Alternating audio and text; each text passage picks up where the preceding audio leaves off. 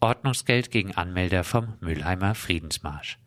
Am Dienstag, den 9. Oktober, findet vor dem Mülheimer Amtsgericht eine Verhandlung über ein Bußgeld statt, das gegen Ulrich Rodewald, Sprecher des Friedensrates Markgräfer Land, anlässlich der Durchführung des Ostermarsches 2012 verhängt wurde. Die Polizei zeigte bei der Ordnungsbehörde mehrere vermeintliche Auflagenverstöße an. Daraufhin erließ die Ordnungsbehörde einen Bußgeldbescheid in Höhe von 100 Euro zuzüglich einer Gebühr von 23,50 Euro für ausgefallene Auslagen. Im Einzelnen werden dem Anmelder folgende Verstöße vorgeworfen. Erstens. Megafone seien nicht nur am Treffpunkt der Demonstranten benutzt worden, vielmehr seien sie während des gesamten Demonstrationszuges benutzt worden, um Parolen wie Frieden schaffen ohne Waffen zu skandieren. Zweitens. Der Veranstalter habe keinen einzigen Ordner gestellt. Drittens.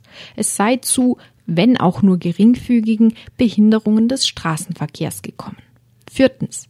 Die Kundgebung vor der Robert-Schumann-Kaserne habe nicht nur friedenspolitischen Charakter gehabt. Hier seien auch eindeutige Parolen skandiert worden, die die Forderung nach Stilllegung des Kernkraftwerks Fessenheim zum Inhalt hatten. Eine große Anzahl von Kernkraftwerksgegnern, teilweise mit entsprechenden Fahnen, habe sich unter den Teilnehmern der Demonstration befunden.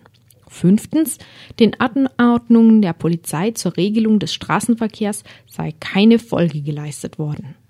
Die Vorwürfe der Polizei kommentierte Ulrich Rodewald gegenüber Radio Dreieckland wie folgt. Es ist uns, uns auch nicht erklärlich, es ist uns wirklich nicht erklärlich.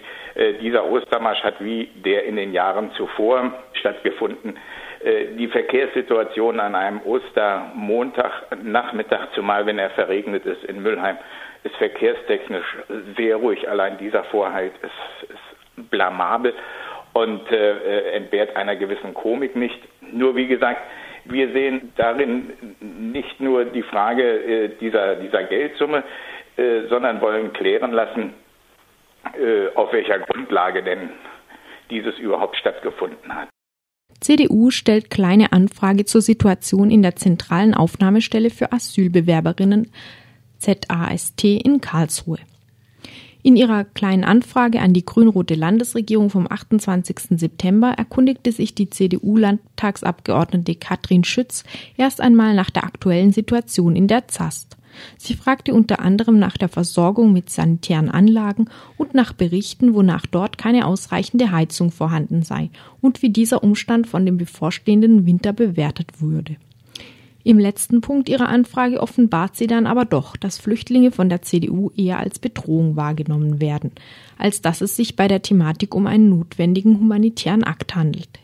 Sie möchte wissen, welchen Stellenwert bei den Planungen von Unterkünften für den zu erwartenden weiteren Flüchtlingszustrom die Sensibilität in Bezug auf das Umfeld neu einzurichtender Unterkünfte, insbesondere bezüglich Wohngebieten und Gewerbebetrieben wie Hotels etc. hat. Asylbewerber darf nicht nach Ungarn überstellt werden, da ihm dort menschenunwürdige Behandlung droht. Diese Entscheidung teilte das Verwaltungsgericht Stuttgart mit einer Pressemitteilung vom 28. September mit.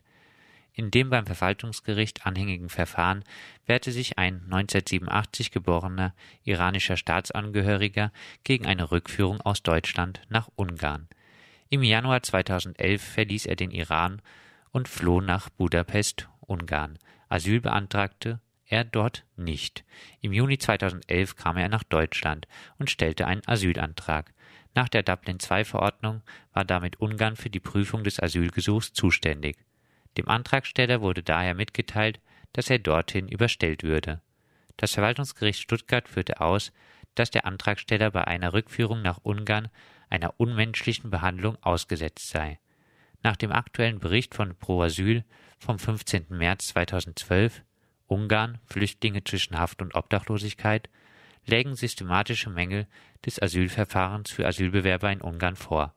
Nach diesem Bericht werde die Mehrheit der Asylsuchenden in Ungarn und der auf der Grundlage der Dublin-II-Verordnung überstellten in besonderen Haftzentren inhaftiert. De facto gäbe es keine Möglichkeit, gegen die Inhaftierung ein effektives Rechtsmittel einzulegen.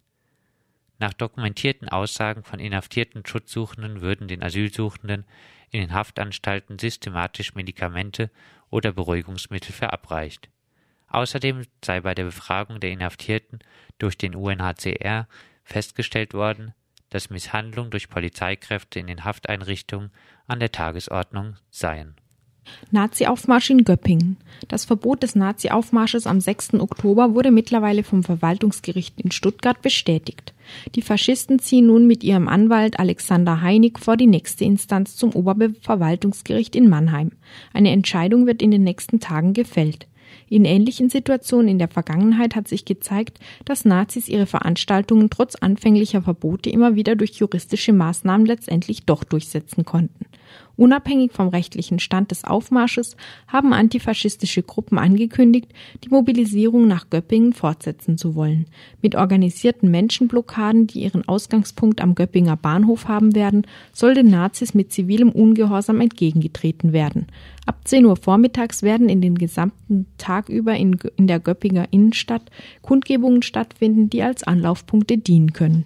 Aktuelle Infos zu den Gegeninitiativen gibt es unter www.läuft-nicht.tk. Und das waren sie, die Fokus Südwest Nachrichten vom Donnerstag, den 4. Oktober.